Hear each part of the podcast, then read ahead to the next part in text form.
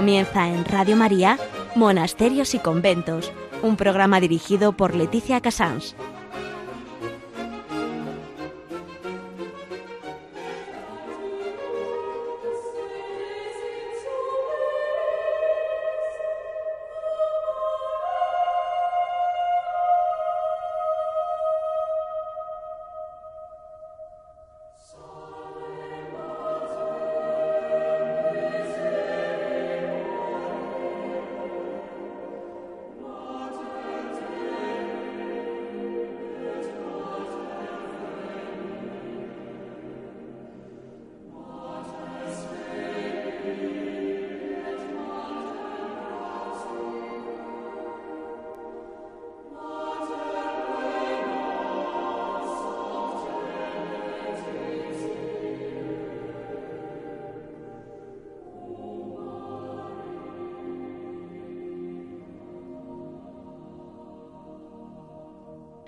Muy buenos días a todos nuestros oyentes. Son las 11, las 10 en Canarias. Comenzamos monasterios y conventos hoy 26 de agosto. Estamos a un paso de celebrar la fiesta de San Agustín, que yo quisiera que con gran ilusión entendiéramos hasta qué punto una vida santa puede llegar a dejar un halo de siglos y siglos.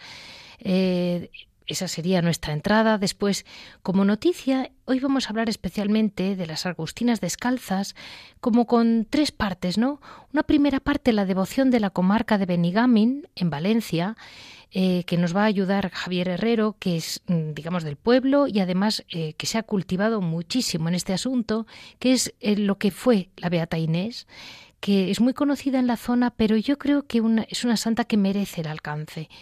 La Madre Aurora, priora de las Agustinas Descalzas de Beniganim, nos va a comentar el, pues el fondo de la, de la orden, cuando se funda, y todos esas, esos detalles de un espíritu, otro, un carisma, otro, un camino, otro, en definitiva, para llegar al Señor, eh, todo envuelto en santidad y en mm, la verdad es que en milagros, porque es una orden que se ve que es muy querida por el Señor y después hablará de la divulgación de un pequeño museo, de una casa de para propagar por internet, por el pequeño museo que han abierto a las madres, todo de para el conocimiento y la divulgación de la Beata Inés. En Piedras Vivas, Javier Onrubia, le preguntaremos más cosas. Y así mm, vamos a dar paso en muy pocas palabras, porque tampoco tengo mucho tiempo para más, a San Agustín.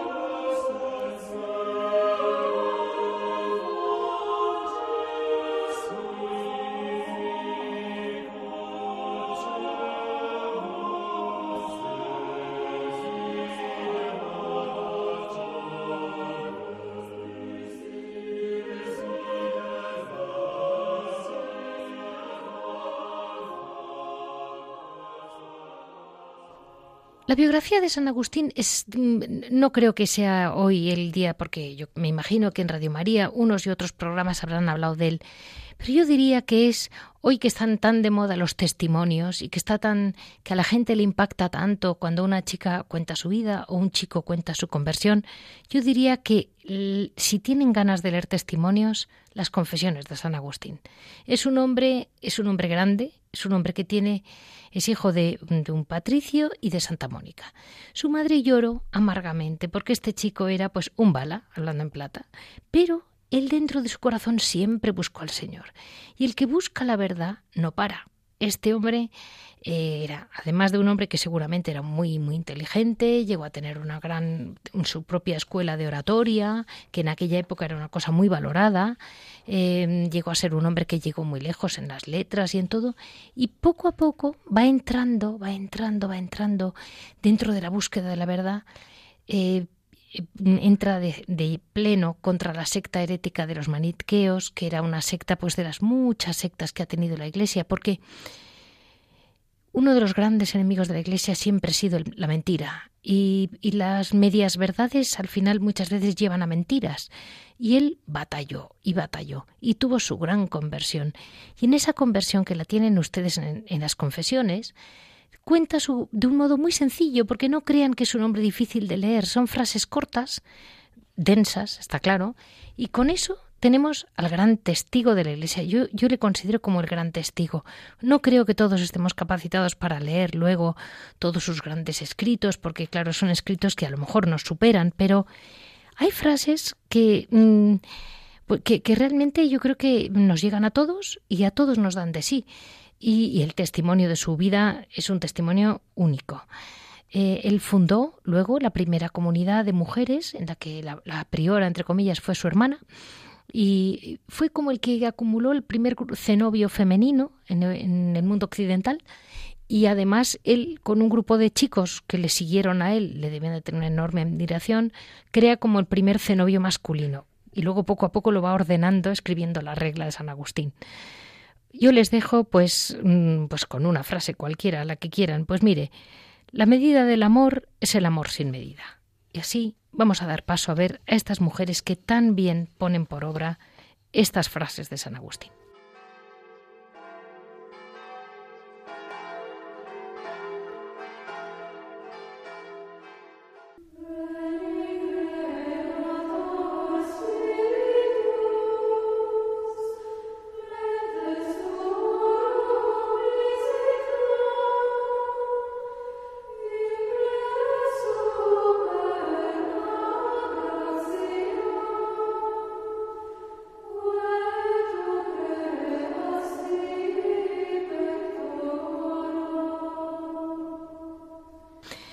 Como les decía en noticia, hoy estamos entrando en la vida de la comarca, no solo el pueblo de Beninganim, en Valencia, sino también un poco de toda la comarca.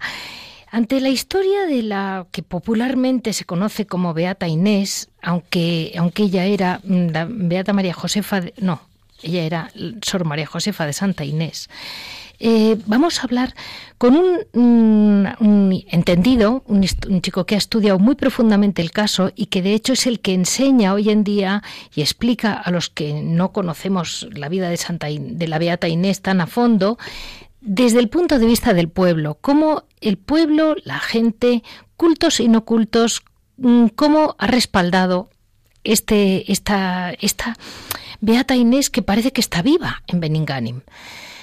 Muy buenos días, Javier. Buenos días. Mira, eh, a mí me ha impresionado a lo largo de todo el, todo el estudio de la Beata Inés a fondo, porque ya lo habíamos hecho una vez, en, hace muchos años, pero lo que yo no sospechaba era, primero, lo viva que está, que me ha impresionado, y luego eh, lo que despierta, cierta despierta pasiones entre todos vosotros. Es verdad. Eh, vamos a empezar por un poquito ante, porque hemos hablado de San Agustín, pero vamos a, recordarle a la gente un poquito la semblanza, una idea de su biografía. Ella era una mujer que, si no me equivoco, Javier, representa mejor que nadie la humildad, como Dios hace, hace trono, como dice él, entre los más humildes. Sí, de hecho, la humildad y la inocencia son lo que destacan los biógrafos. Es como la base para entender toda la, la vida y la espiritualidad de la, de la Beata. Es fundamental. Sobre todo es una mujer muy, muy humilde y muy inocente. Casi, casi como si, aun cuando era muy mayor, como si fuese una niña. Poco como esa frase del Evangelio que dice, si no os hicierais como niños, no entraréis en el reino de los cielos, pues es como para ella. Dicen las, las biografías que he visto por encima que por fuera actuó siempre pues como una niña y además como, como un poco de, rayaba entre inocencia que se reían de ella. Cuenta la historia esa del, del, naranjo que es preciosa. Sí, como era una mujer tan, tan sencilla, y lo del naranjo es verdad, además es muy popular, porque ella tendría unos 10 o 12 años más o menos, se calcula. Y en el huerto de la casa de, su tío, que es donde ella vivió cuando se quedó sin padre, sí. Eh, plantó como un esqueje, más bien dicho, de una ramita de, de naranjo que se plantaba por el azahar por el aroma, no por la, el fruto, que entonces aún era amargo, no se podía comer. Mm. Y entonces cavó un hoyo, rezó un Padre Nuestro, porque era muy devota, muy piadosa, y puso el esqueje del revés, con las hojas hacia abajo. y la ramita hacia arriba. La raíz. Y aún así creció, exacto.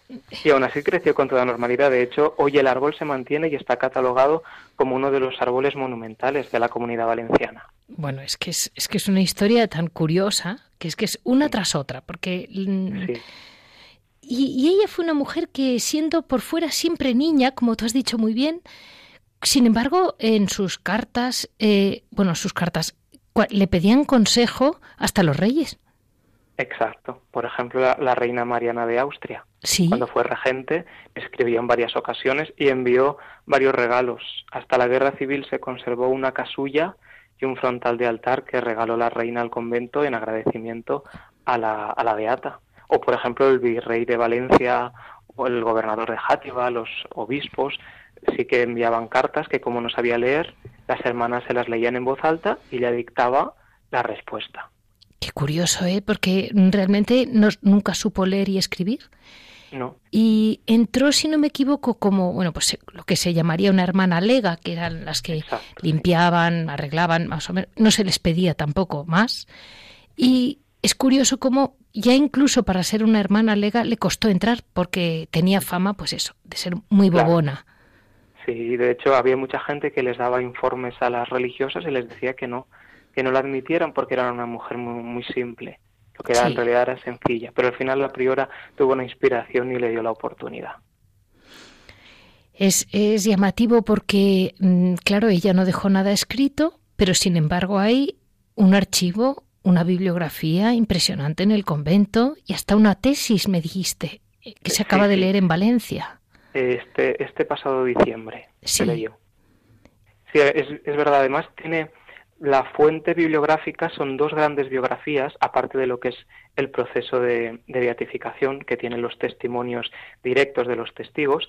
La primera biografía que se publicó la hizo el padre Tosca, Sí. el matemático, muy reconocido, entre su compendio matemático y su compendio filosófico en 1715 editó la primera biografía. Y de hecho, con ser muy conocido como matemático o el que hizo el plano de Valencia, su libro más leído y más editado fue La vida de la Beata. Tuvo cuatro ediciones y cada una varias reimpresiones.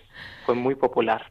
Y después también su confesor, el padre Felipe Benavent, con lo que recogió de todo lo que había hablado con ella, hizo otra, pero las monjas tuvieron el, manus- el manuscrito inédito hasta 1882, que hicieron la primera publicación. Y hubo más. Y de ahí han salido otras obras, digamos, menores, porque partían de esas que serían las fuentes principales, que, porque son testigos directos que hablaron o que trataron con ella. Y después es verdad que este diciembre en la Universidad de Valencia, una historiadora muy joven, no creo que llegue a los 30 años, ha publicado la, la tesis, que no es un documento religioso, pero sí que ha sido algo, pues un regalo, porque aporta muchísima información, eh, recoge testimonios de ese proceso de beatificación y la verdad es que pues da mucha luz para acercarnos a la, a la figura de la, de la beata.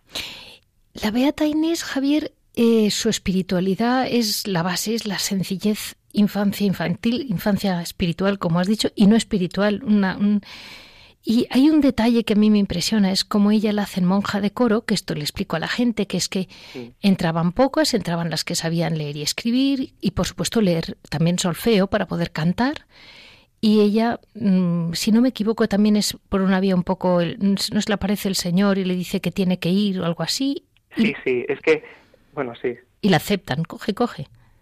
Sí, sí, él, eh, las- son las monjas las que le piden al arzobispo que, la, como tenía esos dones tan extraordinarios, que la eleve a, a hermana de coro. Vale. Y entonces el obispo accede y le conmuta, digamos, como no, no sabe leer, pues le dice, usted haga oración mental. Pero ella seguía haciendo las, lo que era la- el trabajo de lega. Sí, Y entonces se le aparece el Señor y le dice, no, Inés, ve al coro. Y, yo- y le dice, Señor, si yo no sé, yo no sé leer. Y le dice, yo te enseñaré. Y entonces con una estampita de un exeomo, que redondita, nosotros aquí le llamamos el redonet, quiere decir el redondito, lo conservamos.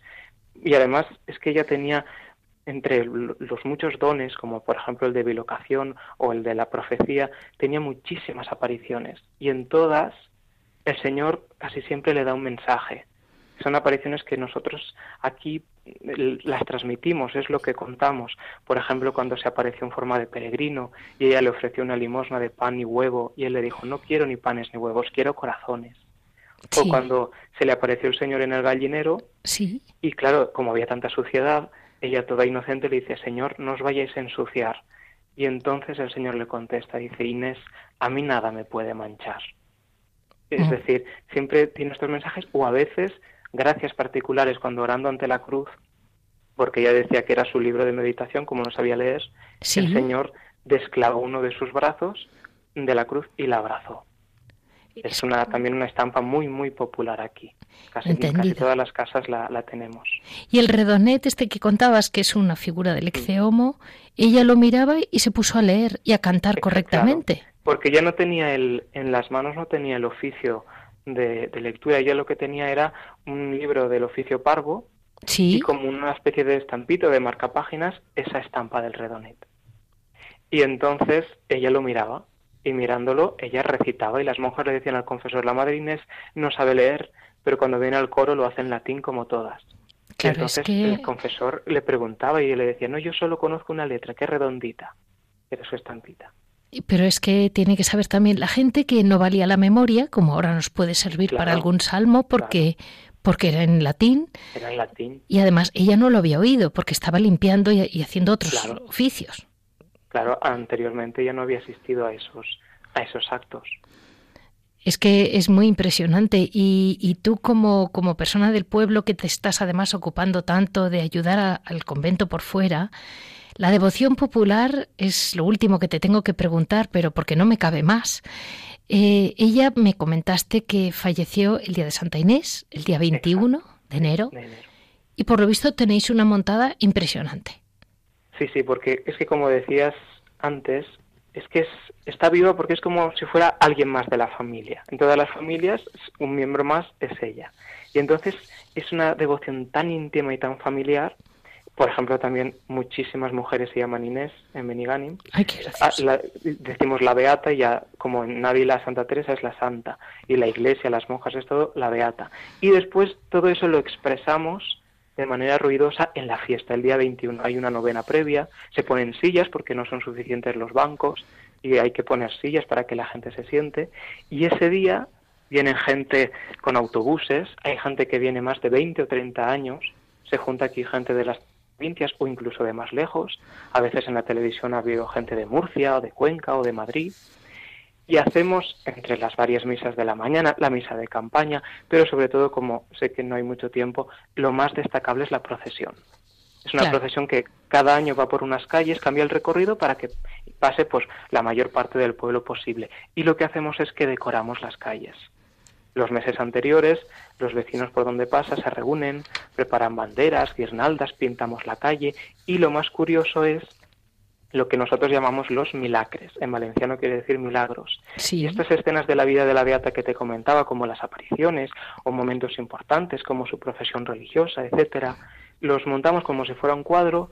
En garajes, por ejemplo, se hace como un decorado. Los niños o los mayores nos vestimos según lo que vamos a representar todo muy simbólico, y permanecen quietos, porque así la gente en hileras va pasando por las aceras, eh, todo lo que dure la procesión es muy larga, fíjate que a veces eh, incluso hay un recorrido que tiene dos kilómetros y a veces no es suficiente, cuando llega la cruz de guía a la plaza, que ya he dado toda la vuelta, la imagen o las últimas personas aún están en la plaza.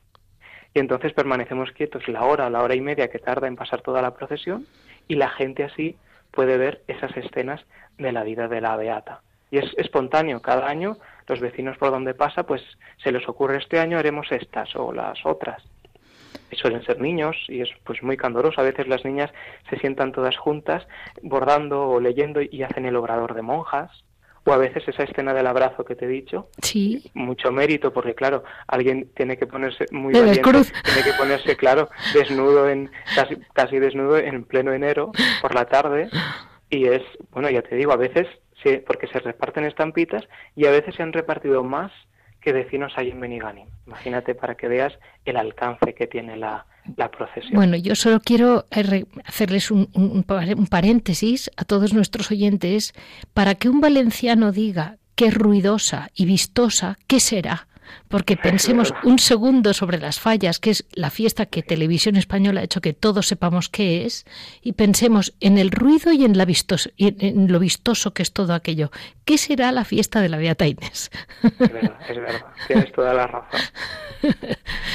Pues muchísimas gracias porque realmente es una emoción. Yo mm, la verdad es que mm, me emociona saber que es una cosa que lleva tanto tiempo y que una mujer que no ha dejado nada escrito haya podido llegar al alcance de tantos corazones, toda edificada sobre una humildad profundísima. Y es eso, al final es esa atracción tan fuerte que esa sencillez crea desde entonces. Ya, ya dura más de 300 años. No, no te preocupes que vais a acabar mm, saliendo con la vuestra y vais a acabar teniendo un pedazo de santa que ya la tenéis. es verdad. Muchísimas gracias Javier y también porque tú, como yo, como todos los que escuchamos el programa, de alguna manera respaldando a nuestras contemplativas que de alguna manera hoy en día tanto lo necesitan. Es verdad, hacen una labor muy grande, aunque no se vea. Muy grande. Pues muchísimas gracias Javier. A vosotros, gracias.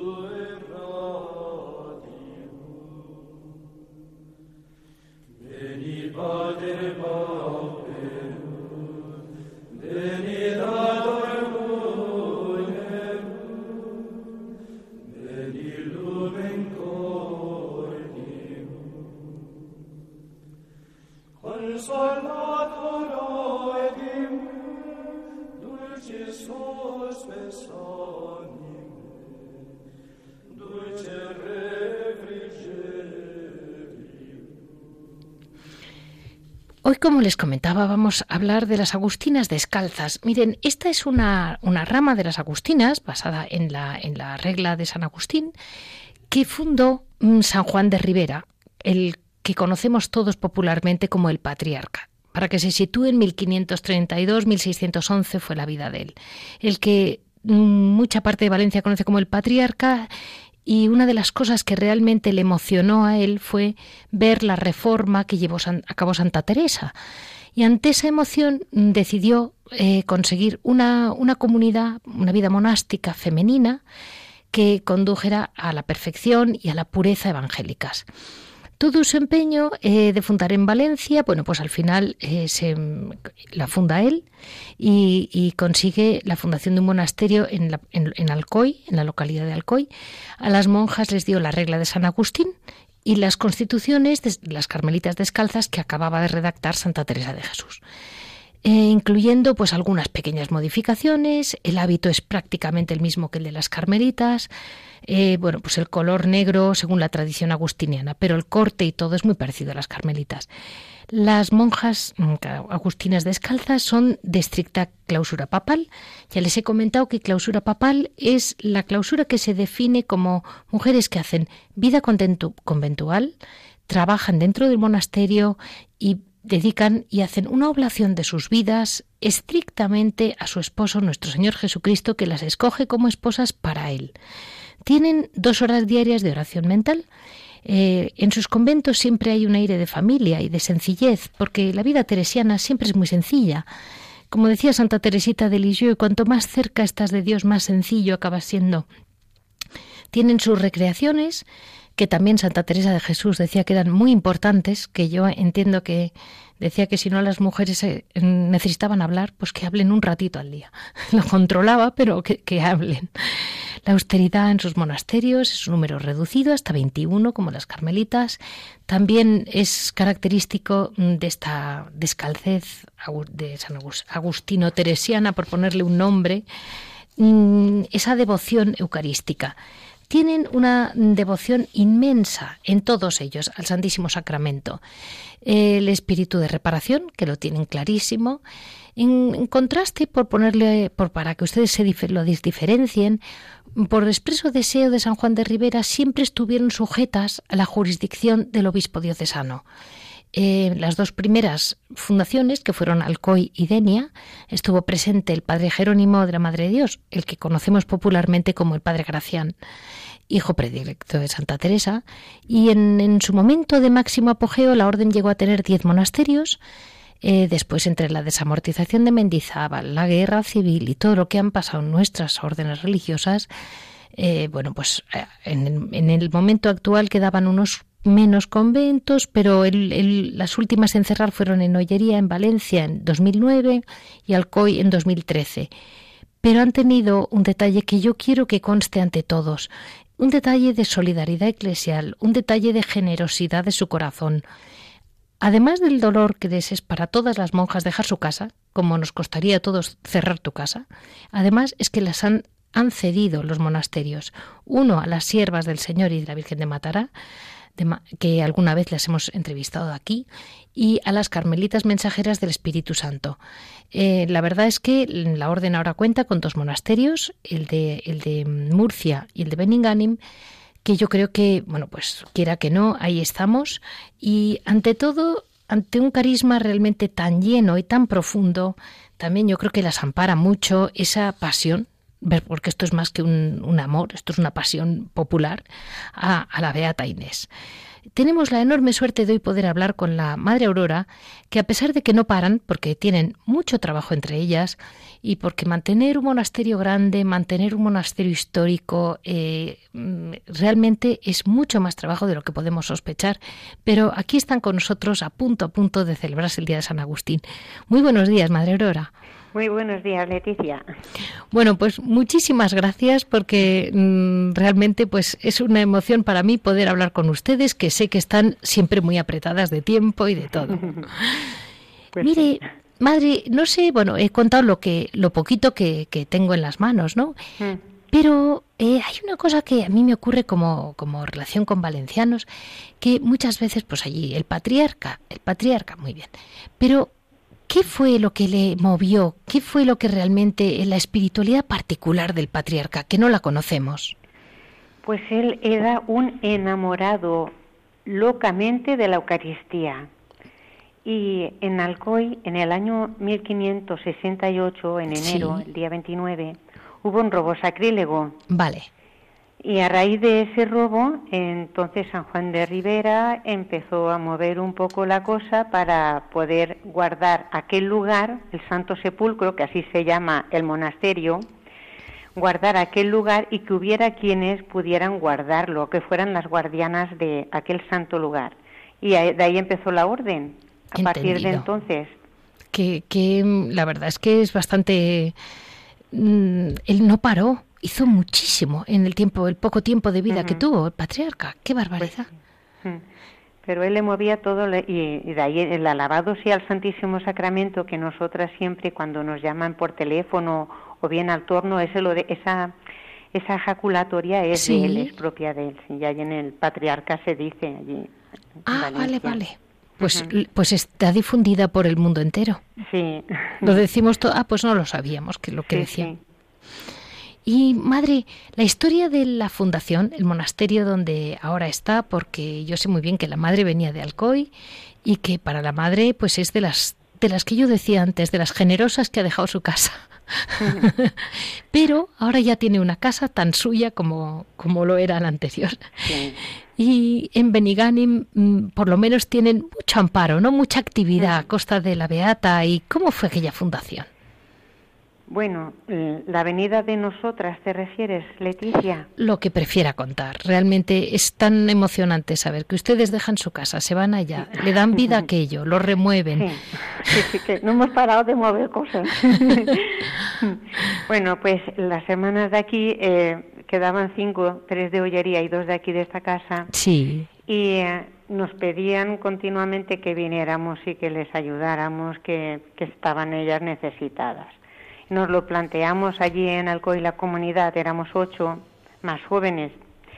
Eh, dijimos, bueno, nosotras, eh, primero, antes que nada está la caridad, antes que las piedras. Entonces nos lo propusimos y dijimos, pues nada, vamos y les ayudamos y por lo menos que acaben la vida felizmente y que puedan vivir en comunidad, que, que las quiera y que estén bien cuidaditas y tal. Y eso es lo que hicimos. Vimos que antes que nada está el amor y teníamos que vivirlo así. Entonces nosotras nos vinimos, pero quedando allí en, en casa para no cerrar la, la casa de Alcoy, sí. Eh, la, esto, la comunidad, una comunidad de las carmelitas mensajeras del Espíritu Santo. Vale. Ya lo habíamos hablado con Sí. ellas y tal, porque nosotras los conventos los tenemos cedidos porque no queremos cerrarlos, queremos que continúe allí la vida religiosa. Claro.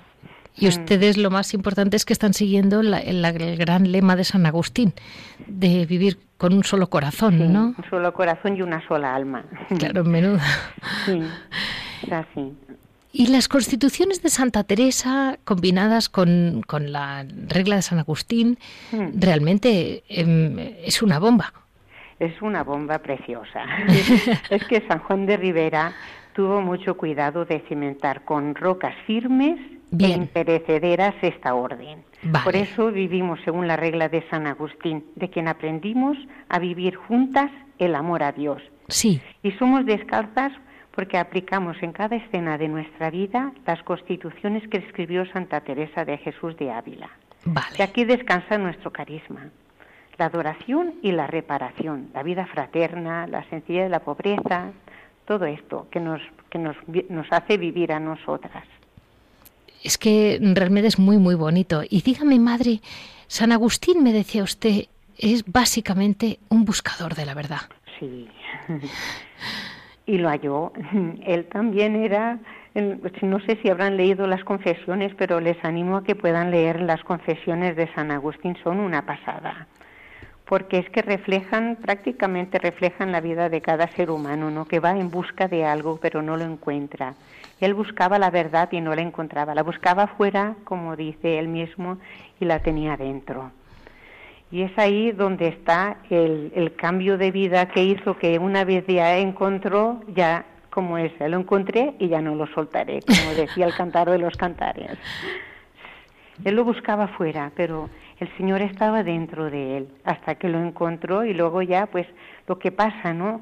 Una vez encuentras lo que es el amor, el perdón de Dios, es como si dijéramos el trampolín que te ayuda ya a vivir a tope, como dicen los jóvenes, ¿no? Sí. Esta vida de entrega que, que supone nuestra vida. O sea, cada... Es que yo lo veo en todas ustedes, madre. Mm. Eh, es muy raro que yo haya hablado con una religiosa que lleve años en un monasterio. Quiere decir que el primer año puede ser la emoción, el ir descubriendo, pero supongo que después el Señor apretará, porque el Señor tiene que apretar para que lleguemos a una cruz todos, ¿no? Sí, sí. Y a pesar de nosotras- todo, es como si tuvieran un tesoro. Sí, sí que tenemos el tesoro más grande, que es Él. es Él el tesoro más grande y el que nos ayuda a pasarlo todo, porque me estabas comentando ahora, ¿no? Sí. Pues cuando vinimos nosotras, pues cuesta dejarte la casa, que no es cualquier cosa, Uy. porque es que nosotras, eh, pasa que donde entramos ya sabemos que nos tienen que enterrar, ¿vale? Vale. Es nuestra casa y cada año que podíamos recoger un poco del trabajo que hacíamos, pues nos arreglábamos esto, lo otro. Ahora el tejado de la iglesia, íbamos así. Claro, dejar tu casa, venirte a otra, que no es por nada, pero son una maravilla, ¿eh? La comunidad y la casa es una, pero no es lo tuyo. y eso cuesta. Y nosotros nos vinimos, ya te, ya te digo, movidas por ese amor que era lo primero para nosotras, pero tuvimos que pasar el primer año de noviciado. Claro, claro. Y, y nos costó, porque, pero no pasa nada. Las de Alcuy, eh, como si fuéramos una piña, nos hicimos una piña, y cuando una estaba un poco eso, la otra era el hombro para que se levantara, ¿sabes? Eh, Una era la ayuda de la otra. Cuando estabas un poco flojilla o que llorabas un poco, porque cuesta un poco, ¿sabes? Pero la realidad es que visto desde fuera, por lo visto, son una comunidad fantástica. Bueno, eso queremos ser. queremos ser santas, muy santas, como nos necesita la Iglesia y lo que nos hemos comprometido nosotras. Pues madre, ahora vamos a dar paso dentro de un ratito, porque Mm. yo habitualmente ahora pongo trabajos que venden, pero yo creo que han hecho ustedes un gran trabajo, que es, yo no digo resucitar, yo digo mm, renovar y sacar adelante muchas cosas de la Beata Inés que estaban en el corazón del pueblo, pero no tenían la actividad que tienen ahora. Vamos a, a escuchar un poquito de música Sí. y después vamos a entrar con la Beata Inés a ver cómo está presente ella allí de alguna manera con todas ustedes.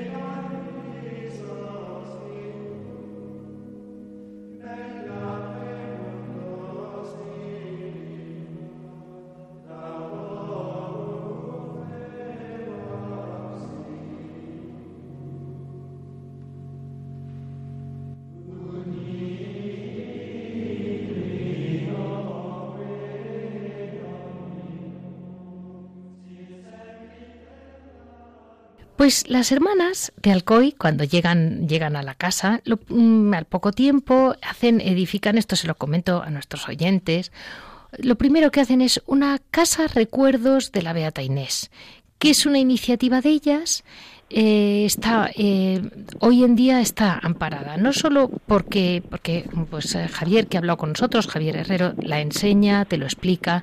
Es una casita que estaba pegada verdad madre pegada al convento. sí sí en el huerto porque el huerto del convento es muy grande. Había un edificio que hicieron las hermanas anteriores a nosotras.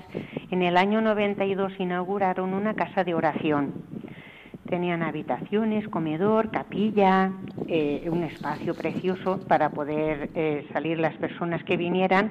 Estaba dividido el huerto, o sea, por unas rejas, ¿no?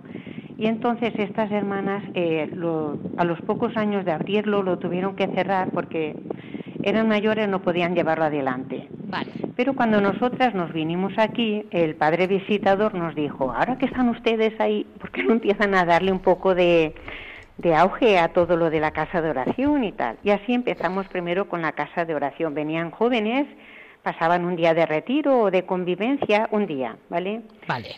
Y después nos escribió el padre, mm, este, el postulador de la causa de los santos de aquí de Valencia, don Ramón Cita, nos dijo, ahora que están ustedes ahí, ¿por qué no mueven lo de la beata? Porque está sumamente aparcado lo de la beata. En Roma no hay nadie que se ocupe de ella, del asunto de ella, de su canonización. Y nada, yo se lo comenté a la madre Pilar. Le dije, madre, me ha dicho esto don Ramón, ¿qué hacemos? Dice, pues pasa adelante. Y empezamos a mover cosas, ¿no? Primero le pedimos permiso al general de los Recoletos, Agustino Recoletos, que aunque nosotras no seamos de la rama de ellos, pero tenemos el padre asistente desde que empezó las federaciones, es un Agustino Recoleto. Entendido. Entonces le pedimos permiso a él a ver si pudieran hacerse el postulador de la causa de los santos de ellos, de la causa de la Beata. Y nos dijo que sí, encantadísimo, pero amable, amable, amable. Dice, es más, irá el postulador de, que tenemos aquí en Roma, irá a hablar con ustedes. Qué bien. Una maravilla. Una, el padre Sansón, una maravilla, un encanto de persona. Vino, hará tres años o sí, tres o cuatro años hará, es que ahora no me acuerdo la fecha. No importa. Y bueno, y él entre cosas que nos dijo para poder promover un poco lo de la beata, no fue lo del museo, pero claro, nosotras montar un museo no podíamos porque eso requiere, tiene muchos requisitos y es imposible. Pero tuvimos la idea de decir, chica, en la casa esta que tenemos de oración, cogemos una ala de habitaciones y arreglamos aquello como si fuera un pequeño monasterio, ¿no? Del siglo XVII y tal. Y nos dio la idea así, conocimos a un grupo de ahí de Madrid, un equipo de católicos portugueses, lo comentamos con ellos, ellos encantadísimos, además hicieron un proyecto una pasada, una es maravilla. es, muy bonito. Estos chicos mm. tienen una página preciosa. Sí. Eso eh, se lo comento a la gente porque además tienes posibilidad de pedirle oraciones a la Beata Inés.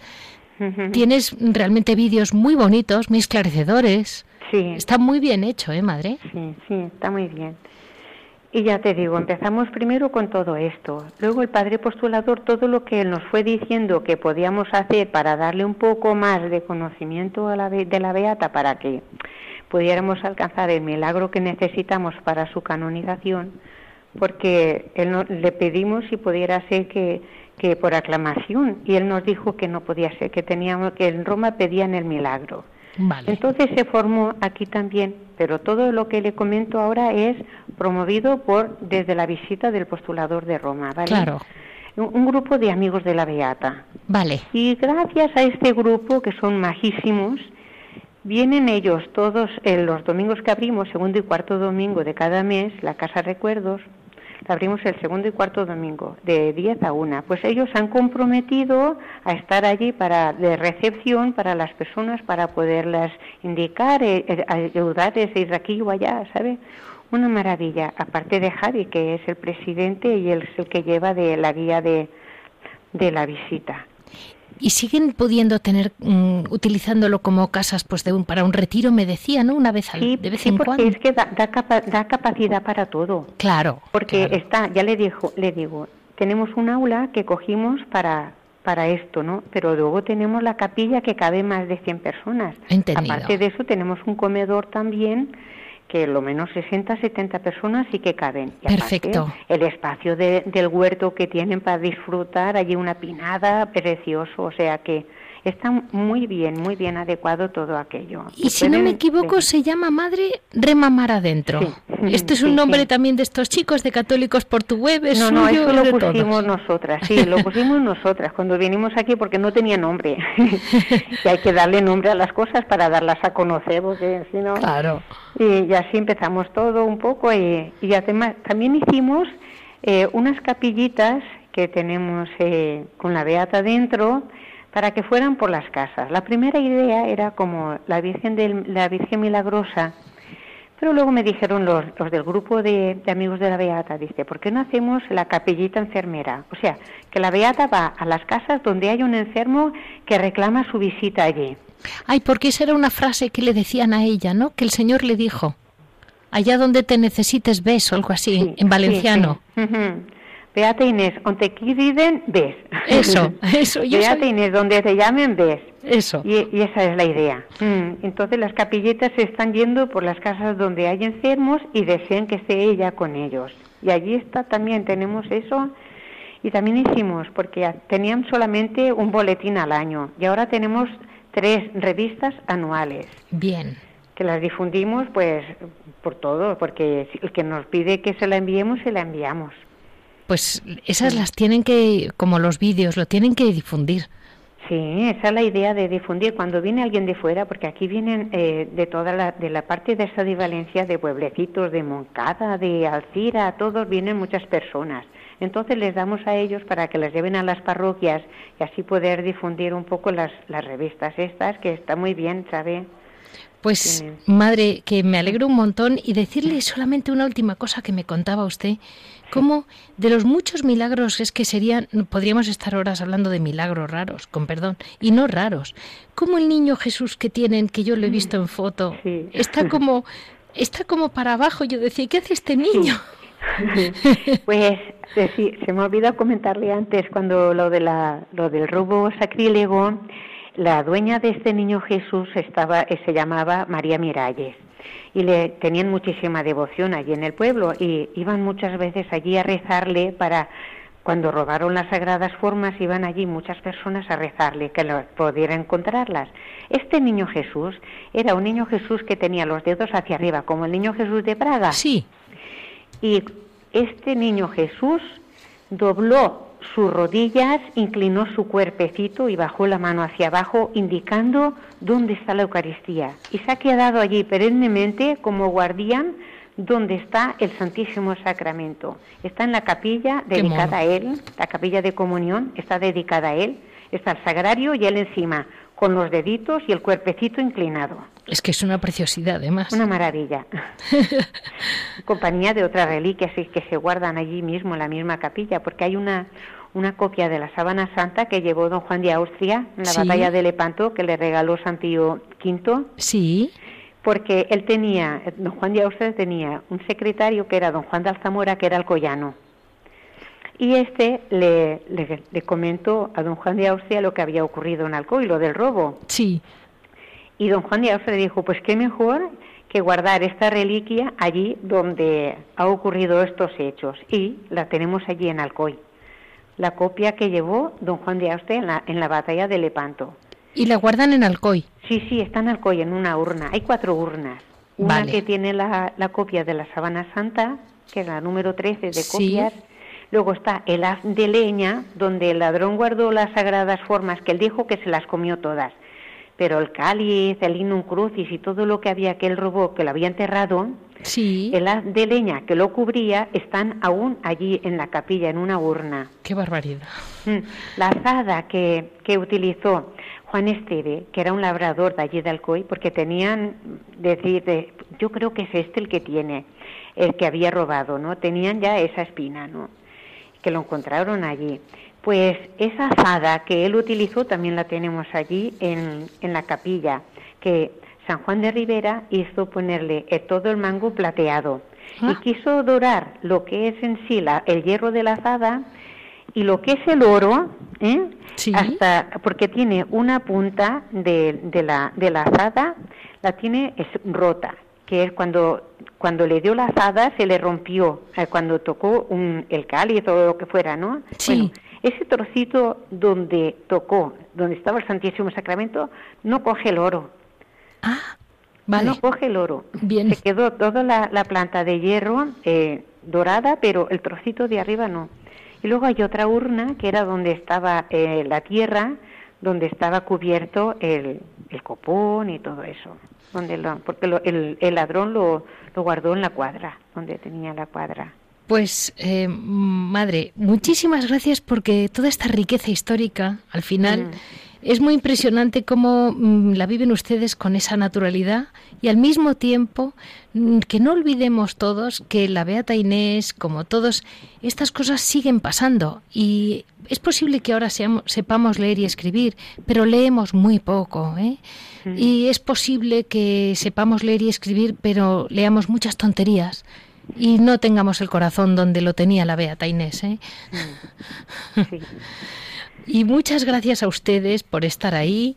Y yo les, yo desde aquí también comento que hay una página valenciana estrictamente cultural, pero que son, que tienen un tema cultural buenísimo, que se llama goyestesvalencians.blogspot, que también mencionan los gozos que ustedes cantan a la Beata, en honor a la Beata Inés. Y pues estos chicos de Católicos por tu web, que yo más de una vez eh, he halagado y lo bien que hacen esta página y la ilusión con que se han tomado toda la ilusión de, de- de verlas a ustedes, de la Beata Inés y, y con el espíritu tan bueno que lo hacen, porque realmente lo hacen con, con mucha, con un espíritu muy católico y muy generoso de ayudarlas. sí. Muchísimas gracias, Madre Aurora. Volveremos a estar en contacto. Cuando quieran ya saben que aquí tienen su casa ¿eh? y pueden contar con nuestras oraciones, nuestro cariño y nuestra amistad. Muchas gracias, Madre. Venga, a ustedes, ¿eh? un saludo especial a todos los radio oyentes de Radio María. ¿eh? Vale. Vale, un abrazo.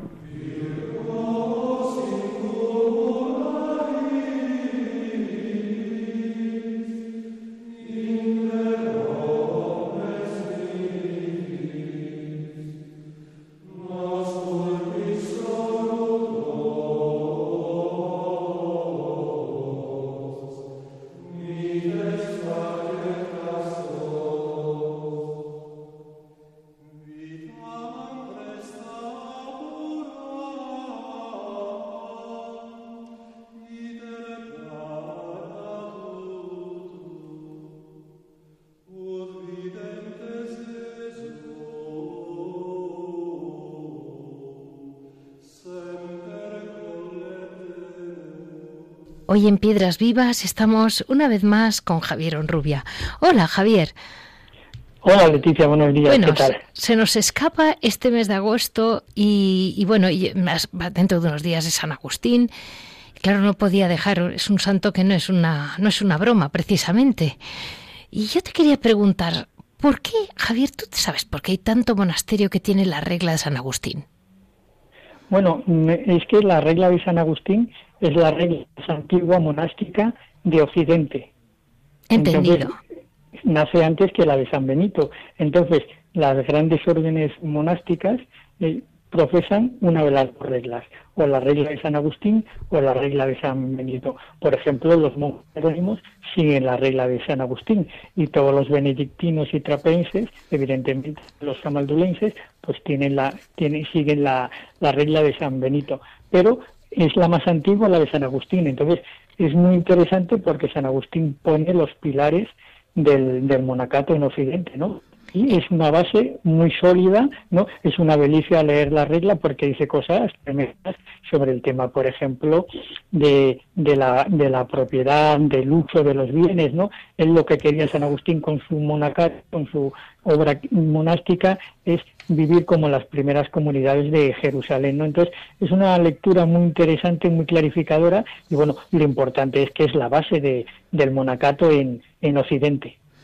¿No? Es Por eso que- hay que tenerlo mucha consideración.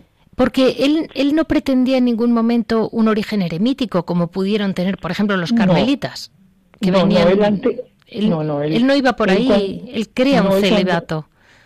Claro, él, él, empieza a vivir con un grupo de, de, amigos que se le agregan, entonces se dedican al estudio, se dedican al trabajo y tiene algunos textos deliciosos, ¿no? magníficos, porque en aquella época había un grupo de monjes que decían que no había que trabajar, que había que dedicarse solamente a rezar. Entonces él dice que no, que hay que, que hay que trabajar y que hay que rezar las dos cosas juntas, que es el, el origen del hora y el labora, aunque hora y el labora es de San Benito, pero vamos, ya San Agustín dice que el monje tiene que trabajar para primero vivir y segundo para ayudar a los pobres, ¿no? Entonces, él se, a él se le juntan una serie de personas y así es como nace lo que se conoce por la orden agustiniana, ¿no? Entonces, él escribe la regla para las personas que están con él. ¿no? Luego al cabo de los años y de los siglos perfeccionando la regla, ¿no? Pero él lo que quiere es un grupo de personas y vivir ese grupo como las primeras comunidades de Jerusalén, como las comunidades de los apóstoles. Entonces, en base a eso se va desarrollando su vida y entonces la lectura de la palabra, la oración, el trabajo, ¿no? Y, son, son, es el esquema que luego se va, va desarrollándose, ¿no? Y es el que conocemos actualmente, ¿no?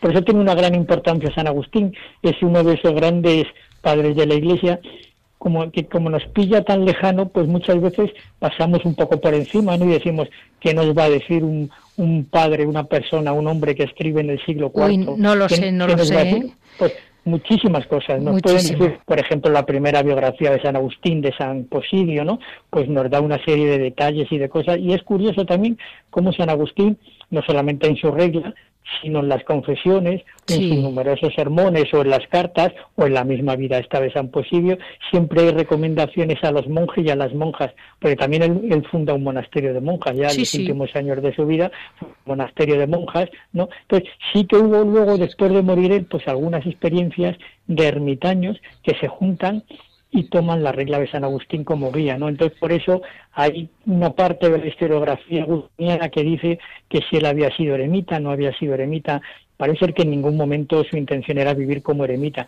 que en algún tiempo estuviese él solo, seguramente sí, pero no tenía la intención de, de ser eremita, él quería vivir siempre en comunidad. Pues muchísimas, así, así nos quedamos. Mil gracias porque siempre contigo se aprende muchísimo. Vamos a seguir para adelante y bueno, ya dentro de poco mucha gente volverá de las vacaciones a su vida habitual. Esperemos que nunca se habitúen, como decía San Agustín, que estemos siempre para él y que no descansemos nunca. Bueno, pues muchísimas gracias. A ti, Leticia, buenos días. Hasta luego. Así nos despedimos hoy de monasterios y conventos. Espero estar con vosotros ya para septiembre. Y ya saben, para cualquier comentario, cualquier duda, nos pueden comunicar en monasterios y conventos Monasterios y conventos Muchas gracias a todos y espero estar con ustedes en septiembre con nuevas fuerzas.